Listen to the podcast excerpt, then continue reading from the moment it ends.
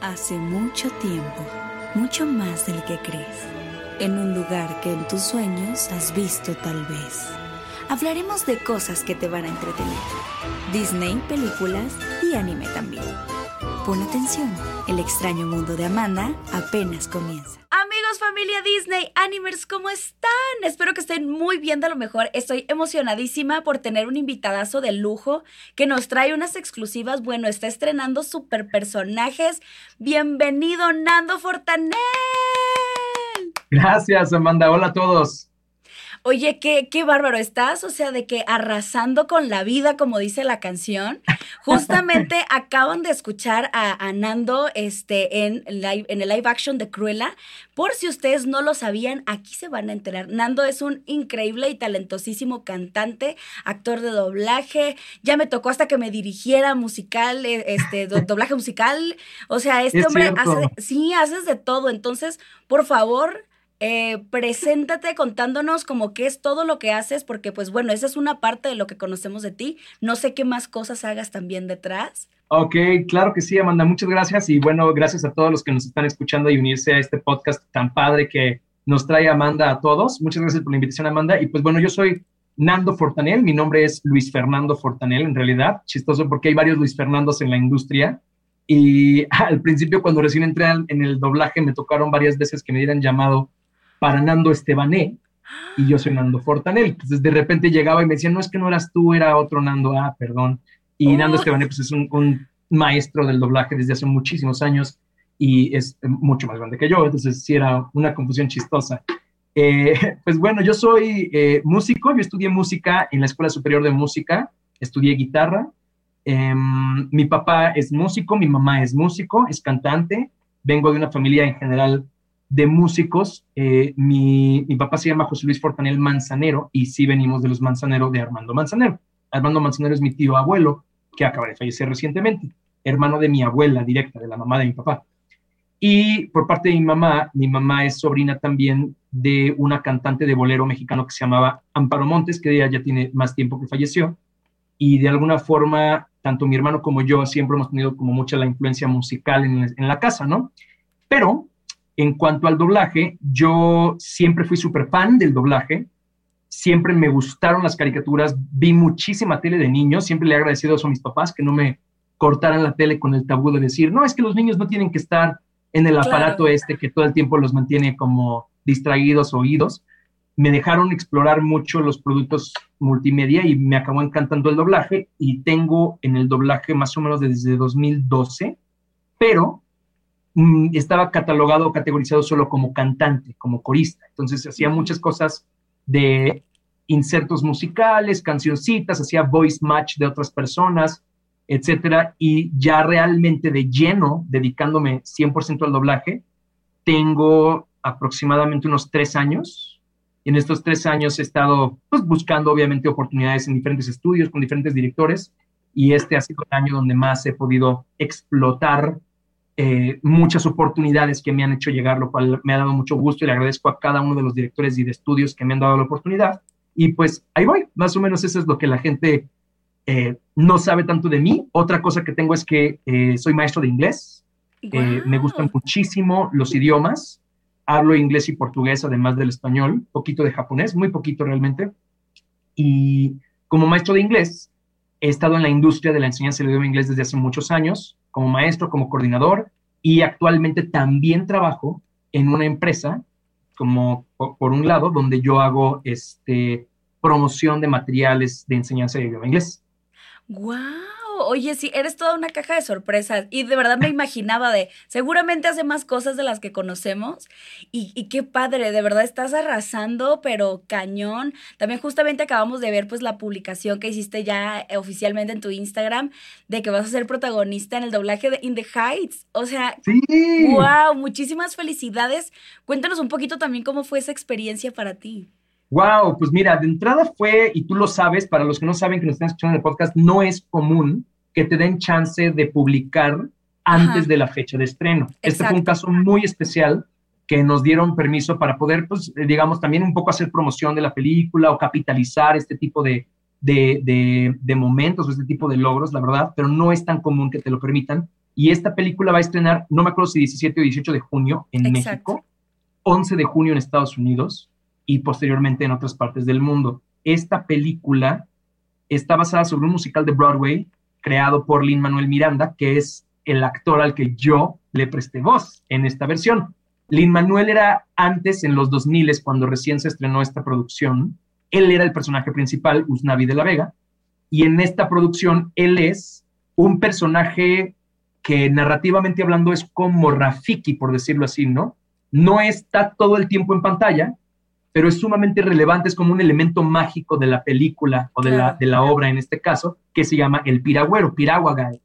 Y la experiencia dirigida por el maestro Eduardo Tejedo, que para quienes no lo conocen, búsquenlo, es un, musicazo, súper director, ultra cantante también, o sea, es súper, súper talentoso y con toda la experiencia y el bagaje y al cual le estoy eternamente agradecido por los chances que me ha dado. Comencé en coros en The Heights y después me dijo, Nando, vas a ser Piraguagay, que es Lin Manuel Miranda. Y yo, wow, El reto fue al principio intimidante, pero, pero me gustó mucho hacerlo, me sentí muy contento de poderlo hacer.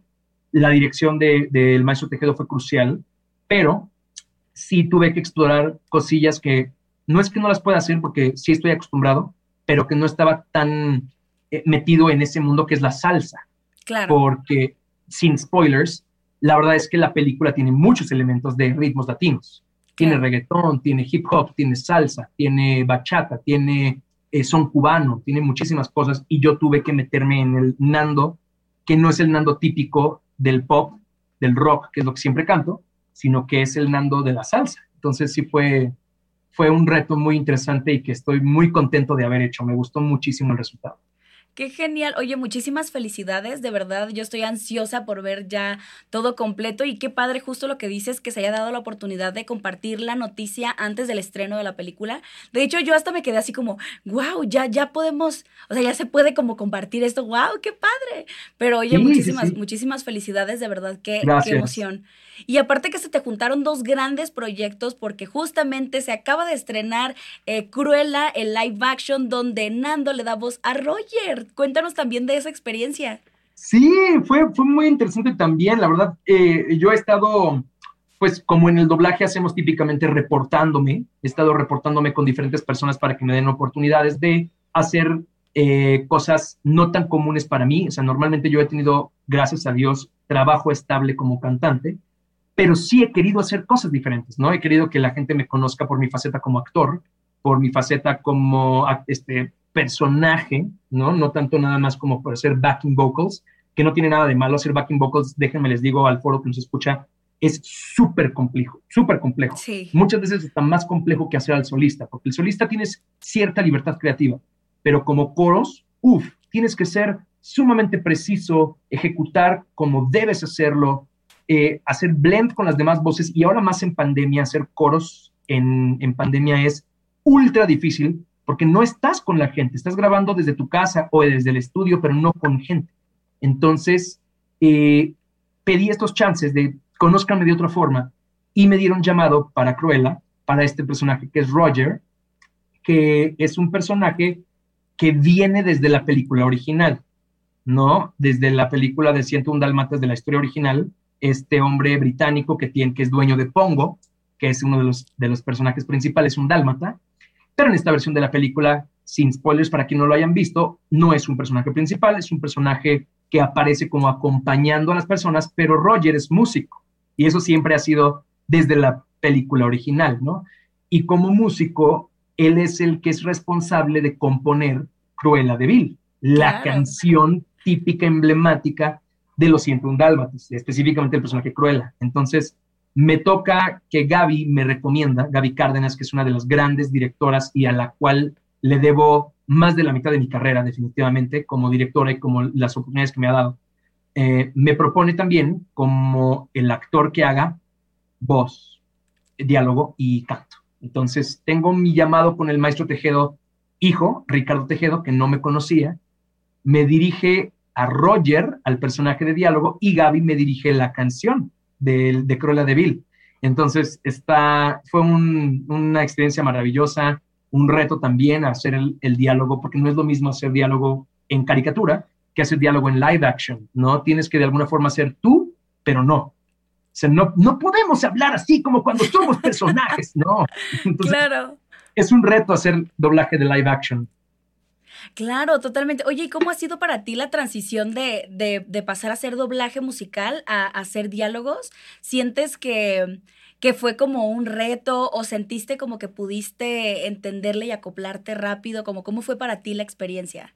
La verdad no fue fácil, nada fácil. Es un reto y yo respeto muchísimo a todos mis colegas que hacen doblaje en diálogo y siempre lo han hecho. Wow, porque además, como músico y como cantante, tú estás acostumbrado a sentir un BPM, un beat, un tempo y entrar donde debes entrar porque hay una lógica física detrás. Y cuando haces diálogo, el diálogo es, sí lleva un ritmo, pero es un ritmo a capricho del que está hablando, del que está actuando. Entonces, la verdad para mí, desligarme del tempo, desligarme de un, de un beat, de un, de un clic, incluso de un metrónomo, y entrar contra timecode y sintiendo dónde es donde entra el, el, el, el, actor o a quien le estás haciendo el doblaje, sí, definitivamente fue un reto. Me costó mucho trabajo. Al principio yo me acuerdo que quienes me empezaron a dirigir por primera vez diálogo fueron Maggie Vera el maestro Colmenero y los Mercado, y todos me decían lo mismo, no me lo cantes. Y yo, mm, es que soy cantante, ¿no? Y me cuesta trabajo, pero me dieron muchas enseñanzas, mucha oportunidad. Dianita Galván fue la primera, no es cierto, Maggie Vera fue la primera que me, que me dirigió una serie completa, mi primer fijo que fue este, en My Little Pony, un personaje que se llama Galus, y después Diana Galván, mi siguiente fijo, que fue este, Skyler en Elena de Avalor en Disney. Si pueden verlas, las dos son series maravillosas. Y justo ahí fui como fortaleciendo mis habilidades de doblaje con ellas dos muchísimo. Tuve mucha práctica, pero sí fue súper difícil súper difícil. Sí, siento que es una transición complicada y justo estoy como en ese paso, entonces por eso me interesa mucho saber cómo, cómo fue tu experiencia, porque de verdad sí es como que ir en contra de lo que estamos acostumbrados a hacer y sí es de verdad todo un reto porque son universos diferentes, aunque sean, eh, o sea, mismo doblaje. Igual te quería preguntar, ¿cómo fue que iniciaste el doblaje? ¿Cómo fue que llegaste al doblaje? Vale, pues mira, es muy interesante. Eh, mis papás al ser músicos han tenido contacto con muchas personas en el medio en general. Mi papá solía eh, ser, bueno, en, las primeras temporadas de la academia, él era el productor musical de lo que acompañaba a los cantantes. Entonces, digamos, en la primera, segunda, tercera y cuarta generación, mi papá produjo la música, las pistas o dirigía a los músicos en vivo para que acompañaran a los cantantes. De hecho, Carlos Rivera este, estaba asignado a mi papá en la academia. O sea, mi papá era el que producía las pistas, la música y si había necesidad lo acompañaba en vivo a Carlos Rivera en la academia. Hay varios videos de Carlos en la academia, sobre todo su más famoso es el de Por debajo de la mesa, que canta con... Y, mi papá lo acompaña en el piano, en, el video. ¡Qué bonito! De ahí mi papá ya conocía a Gaby Cárdenas, porque Gaby Cárdenas estuvo en las academias y en Azteca Music mucho tiempo. Por otro lado, mi mamá ya conocía a Maggie Vera de producciones anteriores. Entonces, de repente mucha gente dice, ah, bueno, qué fácil, pues es que su familia ya estaba conectada. No exactamente. Afortunadamente conocía a las personas, pero no, o sea, son mundos muy diferentes lo que mi papá y mi mamá hacen a lo que yo hago. Son industrias muy, muy diferentes. Yo realmente lo que sucedió fue que trabajaba como asistente de producción, moviéndole al Pro Tools y, y poniéndole el micrófono a los cantantes en un estudio que se llamaba X Cosa que fue responsable de muchísimos jingles y yo empecé en el mundo del jingle y ahí un día tuve la casualidad de conocer a Javid Almadelia y Melissa Gedeón, que también hacían jingle, y me dijeron, Nando, podría recomendarte con directores de doblaje para que hagas, porque hacen falta cantantes, y yo, claro que sí. Mi primer llamado fue Maggie Vera.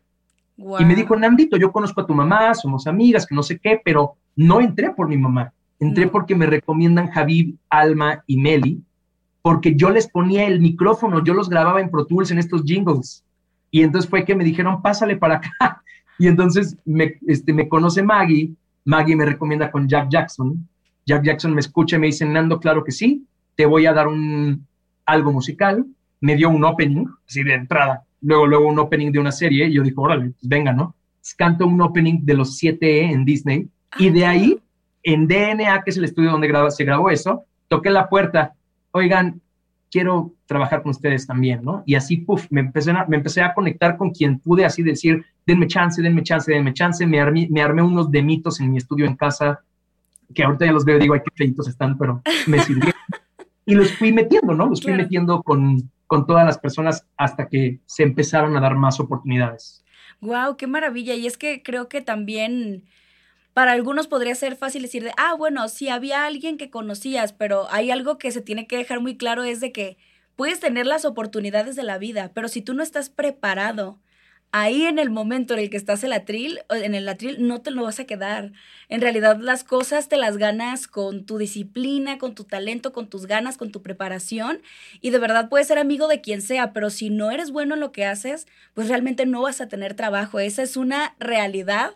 Es un medio complicado porque aparte trabajas contra el reloj y, y es de verdad muy complejo de que todo el tiempo estás haciendo cosas distintas, pero tienes la versatilidad, el talento y la preparación para cumplir con ello, entonces por eso es que te va tan bien. Y pues qué padre, qué padre conocer más de tu historia y qué genial saber como que todo esto de la música también viene mucho de tu familia, eso se me hace algo precioso y qué padre poderlo compartir. Y te quería preguntar como si tienes algún consejito para personas que quieran empezar en doblaje musical o doblaje, porque muchos de los que nos escuchan les encantaría como que en algún momento intentarlo. Entonces me encantaría escuchar como un consejo de tu parte. Muchas gracias. Pues antes que otra cosa, este, creo que mi primer consejo es ser un consumidor de la industria. Ese es el primer paso.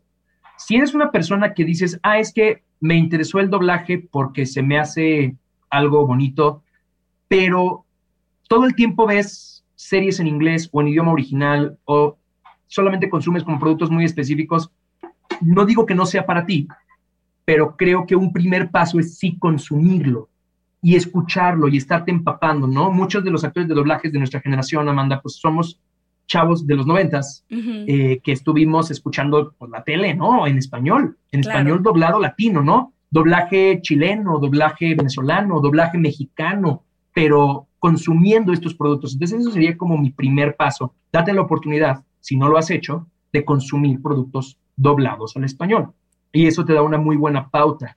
La segunda, creo, es importante sí observar a quienes comparten contenido de doblaje y sus experiencias, como este podcast, ¿no? O sea, yo los invitaría a que sigan escuchando podcasts eh, como el de Amanda y seguramente hay eh, muchos cursos y talleres que hay allá afuera donde les dan masterclasses de por lo menos como introducción al doblaje, del mundo del doblaje, ¿no?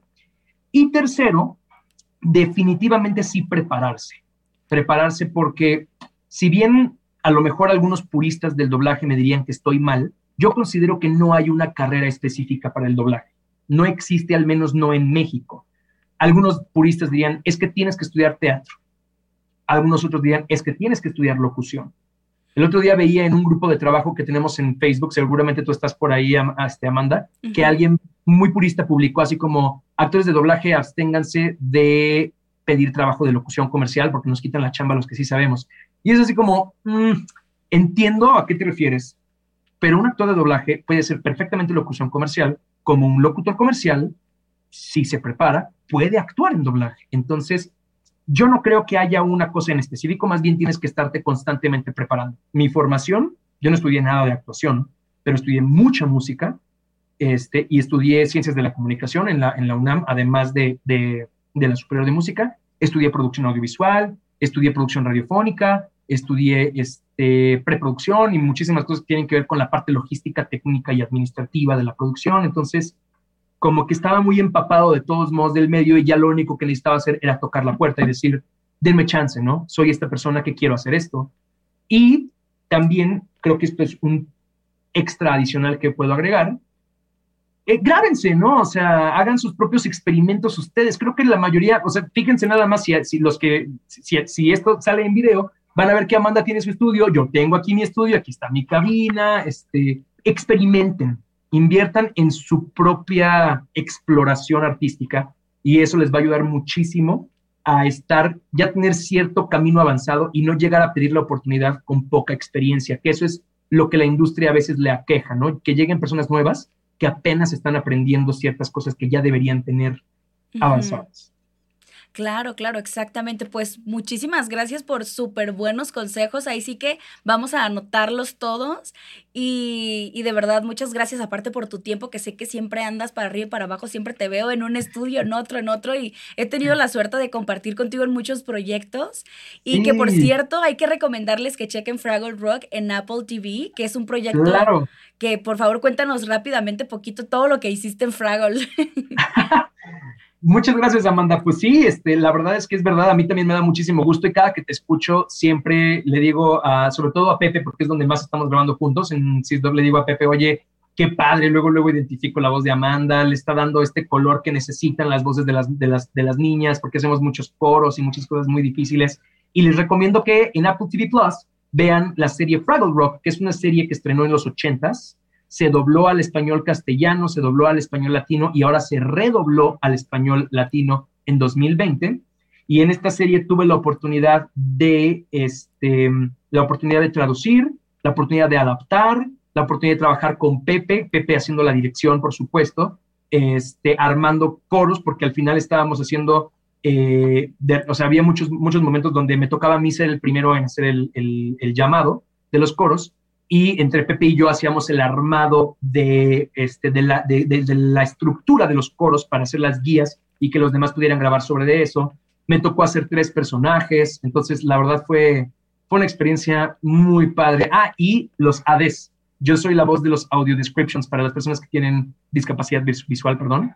Yo soy la persona de los, la voz de los audio descriptions en toda la serie.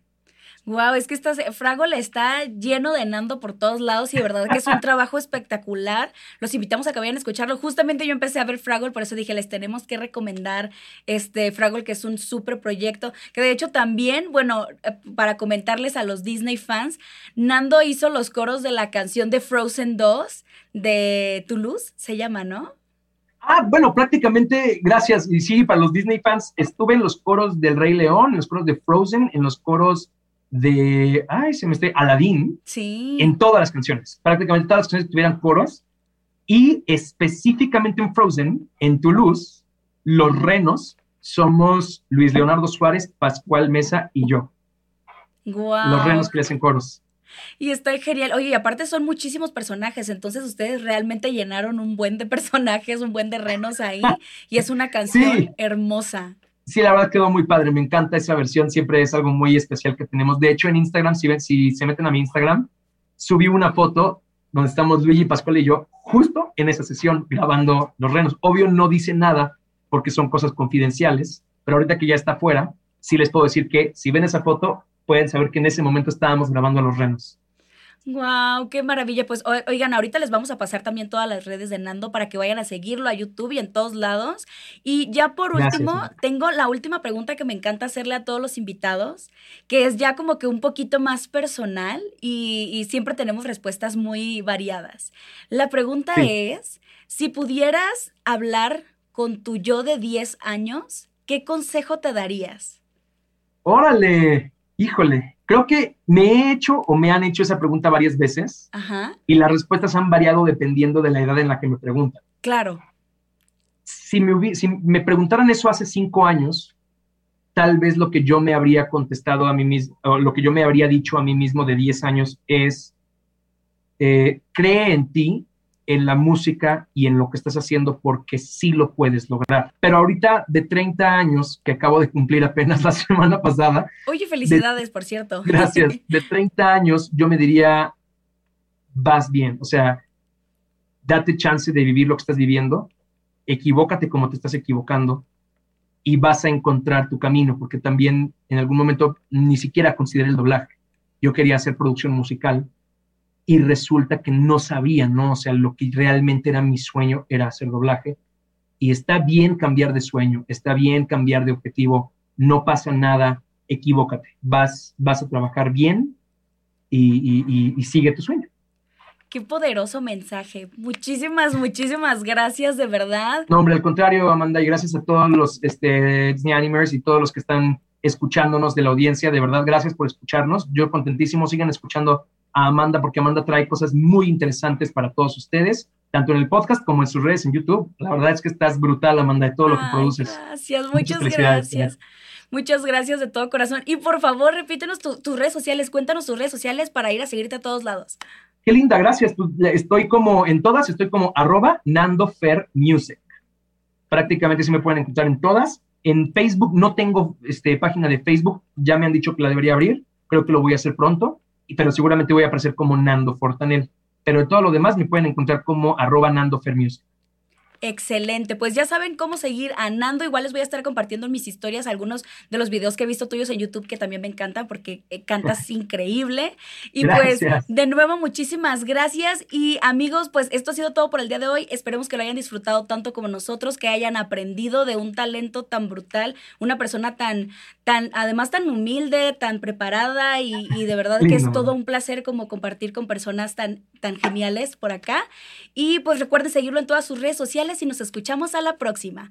Bye bye. Luego.